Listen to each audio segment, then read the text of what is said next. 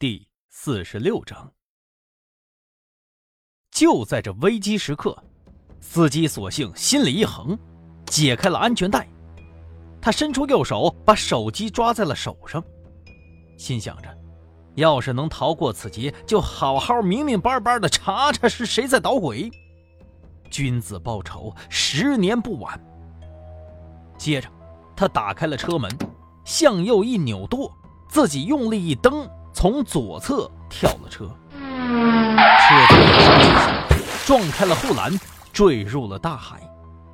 司机在地上滚了几圈他胡乱的抓着，终于在只剩下半个身子的时候，抓住了大桥的边缘。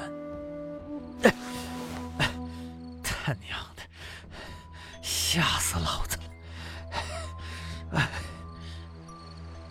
他低头看了一眼深不见底的海水。顾不上身上的剧痛，挣扎着就想往上爬。突然，一束白光照了过来，刺得他几乎睁不开眼睛。吱呀一声，一辆车子停在了他的面前。车门打开，一个人下了车，车灯晃得他看不清对方的面容，只听到了铁棍拖行在地面上的声音。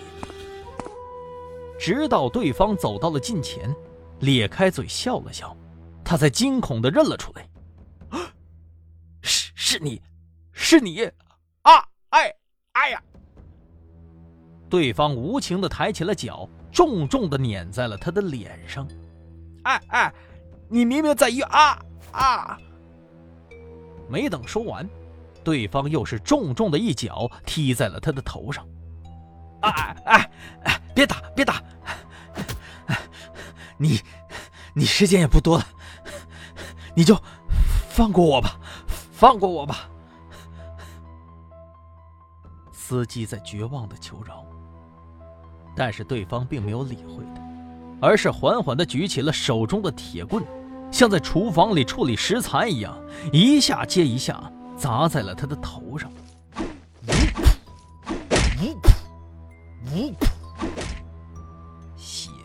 飞溅到了脸上，但是对方仍然无动于衷。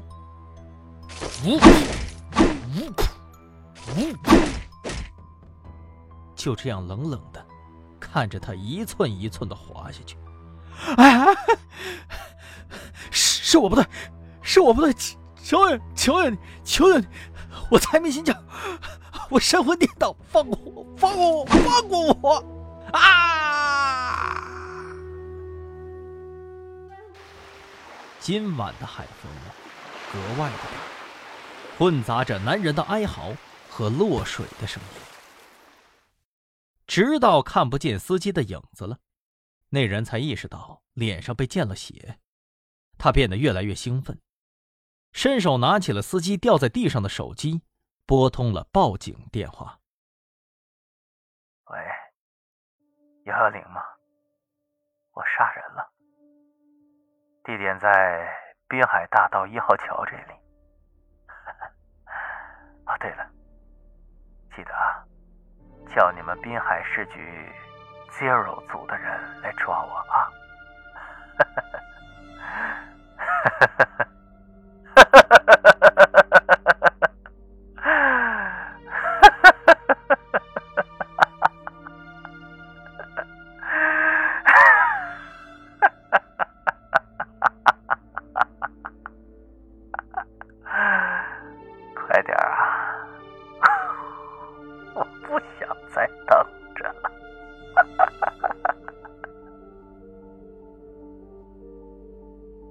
第二天，刑侦局特案组办公室，李明耀挨了郝和平一顿臭骂，黑着脸回来了。真的是人在局里坐，锅从天上来呀！这凶手也太嚣张了吧！就留下这么一句话：杀完了人，拿着死者手机报警也就算了，还点名啊，点到咱们组头上。啥意思呀？王旭东愤愤不平的说道。张浩拿着报告补充说道：“根据电话录音进行对比，这个人应该就是杀害赵思思和段天狼的凶手。而且在死者的手机上，也发现了黑白天使的痕迹。不知道这一次，他又是因为什么，才杀了人呢？一星沉默了，他看完了所有的资料，起身拿起了久违的白板笔，刷刷点点写了起来。车里遗留的证件显示，死者名叫周磊，四十一岁，无业游民。排查社会关系发现，他在私下里头应该是接一些私家侦探之类的活维持生计。因为这在国内是违法的，所以他的生活并不富裕。现在死者的车子已经捞上来了，但是尸体暂时还没有找到。不过，从地面的血迹痕迹来看，他最开始应该是趴在大桥边上的，后来被凶手推了下去。这是车子捞上来时候现场的照片，大家看一下吧。一星说着，把照片分了下去。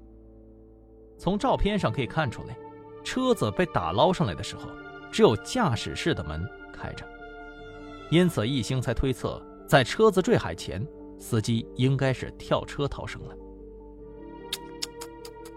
这么重的手，这得多大仇多大怨呢？汪旭东看着照片上地面上满满的血迹，撇了撇嘴。一星提高了音量，强调了起来。除此以外啊，还有一个重要的发现：车子副驾前的手套箱里头有一个文件夹，在里面发现了何思琪的照片。话音一落，众人面面相觑。何思琪案因为段天狼的死亡已经沉寂了许久，这一下子又回到了众人的视线里。对，我们还查了周磊近期的行车轨迹。昨天晚上他出现在了何思琪所在的疗养院附近。我询问了保安，他说周磊还曾试图和他套近乎，打听何思琪的房间号，但是被他拒绝了。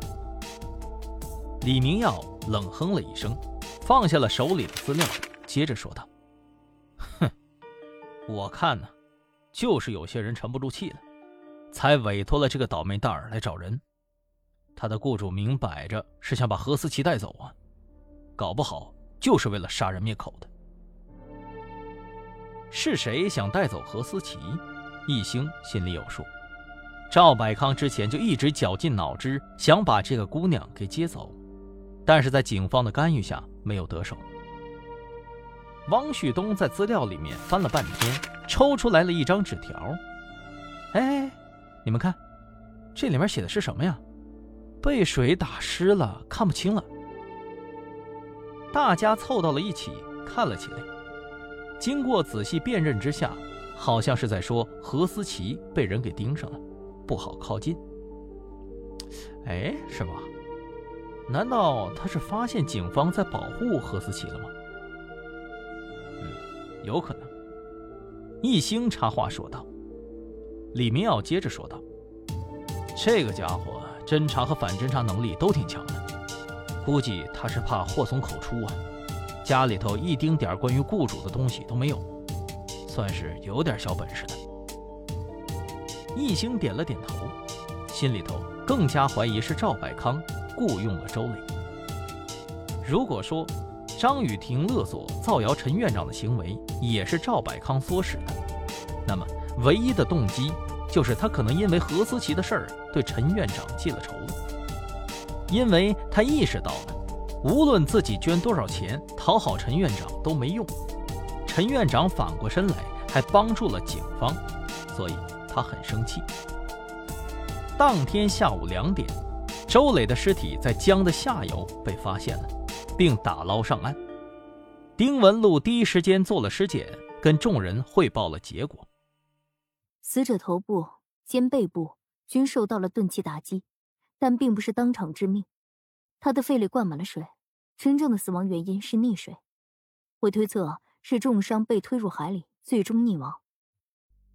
这跟易星上午的推测几乎是完全一致。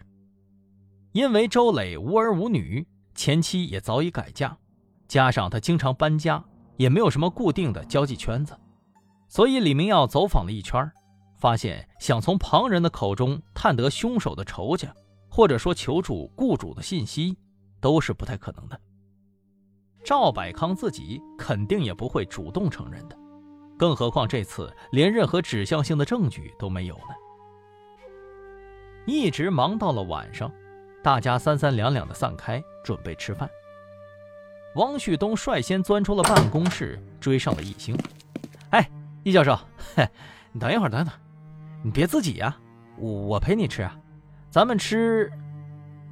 汪旭东后面的话还没说出口呢，易星突然问道：“汪旭东，你不觉得凶手在何思琪的这件事上有点奇怪吗？”